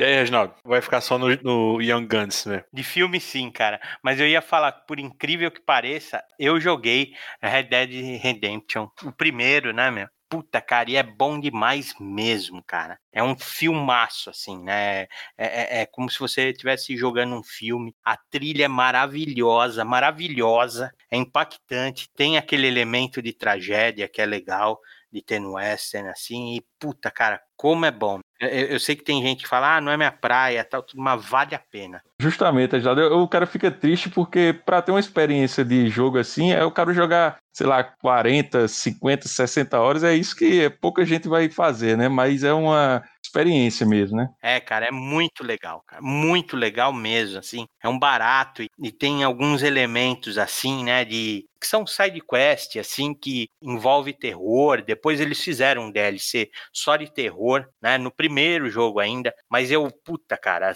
né? Achar lá o canibal. Porque o, o, o Esther, ele também permite essa mistura aí de elementos, né?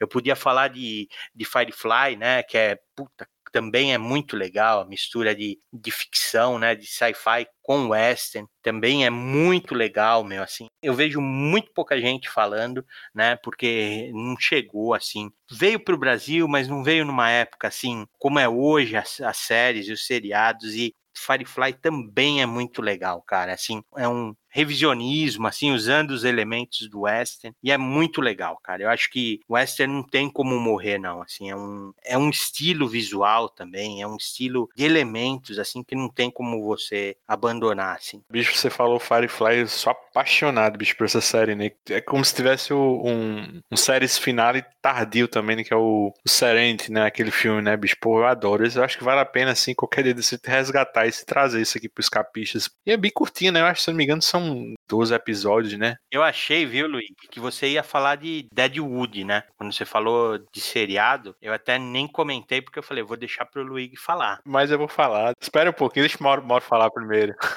eu imaginei, mesmo. É, Mauro. Eu achei que o Tamer mandou muito bem com o Red Dead Redemption, né, em forma de jogo, assim, que vale muito a pena, adorei. O Western ele tem muito elemento, né, cara, que foi empregado em tudo que é filme, com né, os melhores resultados. Você pega Kill Bill, tem muito elemento de western. Você pega o Mad Max, ele tem muito elemento de western. Mas vamos ficando nos western mesmo. Pós-Imperdoáveis, eu acho que não teve nada que superou mas teve muita coisa legal. Eu gosto pessoalmente, né? Assim, de novo falando, nenhum deles supera o Unforgiven, mas eu gosto muito do Django, né? O Django Livre do Tarantino, eu acho sensacional. Eu gosto do um filme, né, falando em tom melancólico e revisionismo. Eu gosto daquele assassinato do Jesse James pelo covarde Robert Ford com o Brad Pitt e o Casey Affleck, um baita filme também. Aí eu, eu acabei de lembrar um aí que o Regi falou da, da missão de do canibal lá do Red Dead. E tem um filme de western bem legal com o Kurt Russell, que é de 2015, chama Bonnet Tomahawk. E em português acho que foi traduzido como Rastro de Maldade, que é bem legalzinho também. Então, essas são minhas indicações aí de hoje. Cara, não conheço não esse Kurt Russell não, eu vou atrás, bicho. É muito legal, cara. É um westernnzão e, e entra com um negócio de canibal depois, é bem bacana. Eu acho que o gênero não tá morto, assim, mas assim, eu acho que no cinema especificamente, assim, você raramente você vê alguma estreia, né, passando assim, só se for algum diretor bem icônico, assim, como Quentin Tarantino, né, algum desse naipe, assim, né, faz tempo que esse gênero anda embaixo, pelo menos no cinema, assim, eu acho que é muito raro aparecer algo que, assim, que não seja lançado diretamente em mídia física, né, em DVD, Blu-ray, ou mesmo em streaming, né. Eu acho que o faroeste é um gênero de velho, né, mas enfim, a minha indicação é a série da HBO, Reginaldo antecipou aí, o Deadwood, que teve três temporadas, né? Saiu entre 2004 e 2006. E teve um filme lançado no ano passado pela própria HBO, reunindo todo o elenco original, assim, quase como um, um epílogo tardio da série, né? A história se passa em 1870, né, nesse, em Deadwood, né, que é uma cidade que futuramente seria anexada ao território de Dakota. A série ela documenta assim o crescimento de Deadwood, assim, desde um acampamento inicial à consolidação como cidade, né, com a formação das comunidades, né, e as brigas de bastidores pelo poder, né. É um, uma série assim bem suja, assim. E o curioso é que boa parte assim do elenco é de personagens históricos, né. Então você vê Calamity Jane, né, você vê o White Herb, você vê o Wild Bill Hickok, né, o Seth Bullock, e o que é um dos meus personagens favoritos de todos os tempos, assim, de séries que eu já achei na minha vida, né? Que é o Wal Swergen, que é vivido pelo Ian McShane, que a gente vê hoje em Deuses Americanos, né? American Gods. Esse cara é, é, o dono de uma daquelas tabernas, assim, conjugadas com puteira, assim como esse o Imperdoáveis que a gente falou ainda agora. Cara é boca suja, é sacana, né? Fofoqueiro, ele é bandido, assim, ele conversa com a cabeça decapitada de um índio, assim, cara é uma figuraça. E aí, assim, uma curiosidade, né? Essas três temporadas de Deadwood não estão mais, assim, no catálogo HBO Go, né? Só o filme de 2019 tá lá. Se você for procurar, você, você encontra esse filme lá. Mas agora você encontra essas três temporadas no Globoplay, bicho. E, e, como eu disse, assim, como é um material original HBO, eu não sei se a gente pode linkar isso com o que tá acontecendo lá fora, né? Com as séries HBO sendo disponibilizadas na Amazon Prime. Enfim, eu acho, assim, no mínimo esquisito, né? Algum de vocês viu Deadwood? Eu assisti na época, foi, acho que inclusive, acho não, certeza, foi indicação sua. Gostei muito, mas depois deixei de lado quando acabou a série, aí não, não segui totalmente. Aí eu vou, vou seguir a orientação aí novamente. E aí, Reginaldo? Não, eu assisti, você sabe que eu adoro também. Exatamente o que você falou, o, o Al Reagan é, é um puta personagem, rouba rouba a cena, que o protagonista eu acho meio fraco, né, meu, assim, então ele rouba a cena demais, assim. Eu só não gosto do filme. Você viu o filme, Luigi? Tô com ele aqui no pendrive aqui para assistir, mas eu não assisti ainda. Porque eu fiquei com vontade de rever a série, bicho. Eu tô com vontade de pegar o Globoplay e rever. Por isso que você não falou nada dele, porque o filme realmente, o filme assim, é, é Manuel Carlos, sabe? Final de novela, assim, tá todo mundo casado, com filho, com criança, e não é a pegada de Deadwood, assim, né? Lamentei um pouco isso, assim, porque a série tinha uma certa urgência, assim, né?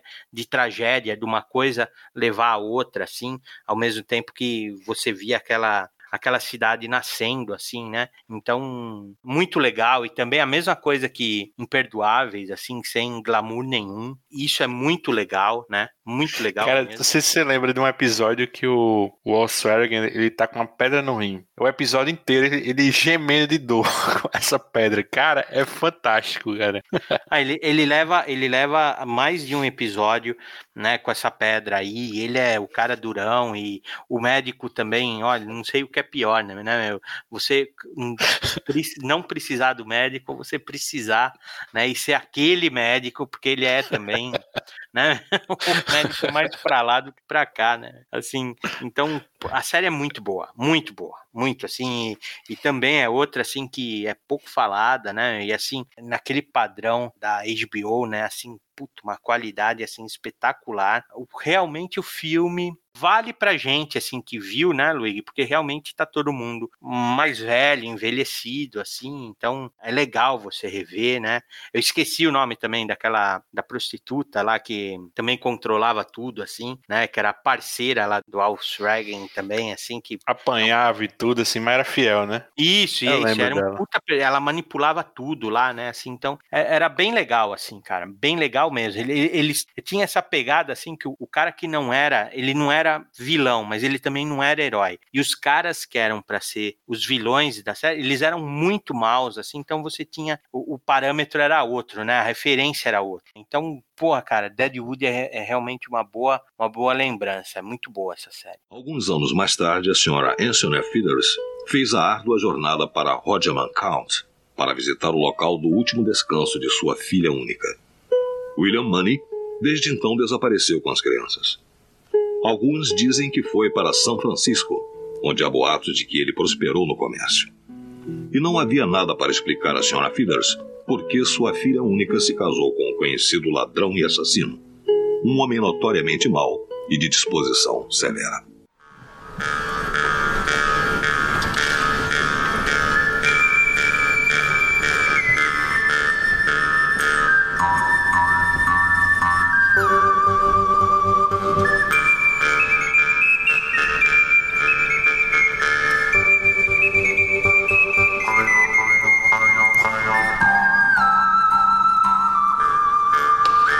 Então é isso. Nós vamos ficando por aqui. Não se esqueça, os escapistas estão no Spotify, iTunes, Google Podcast, Deezer ou no seu agregador favorito. Se você quiser registrar sua opinião sobre qualquer podcast da família Escapistas, é só dar seu pitaco no Twitter, arroba escapistas, ou no Instagram, arroba escapistas podcast. Se você gostou do que ouviu, assina o nosso feed, indica esse podcast para outras pessoas, faz um jabazinho pra gente na sua rede social, deixa teu comentário no iTunes, dá uma estrelinha pra gente, isso ajuda o podcast a ter mais visibilidade na podosfera. Quer ajudar os escapistas a manter esse trabalho? Compre seu gibi, livro, Blu-ray, qualquer coisa, através de nossos links e banner no site. Eu gostaria de agradecer aos bons, maus e feios desse podcast. Se pareceu zoação na apresentação, esse rapaz é sim meu irmão. Fazia uma vida que eu chamava ele para tirar o cabaço do microfone com a gente e dessa vez não teve escapatório. Valeu, Tamer. Valeu, Luigi. Valeu pelo convite. Espero que seja o, o bom da história.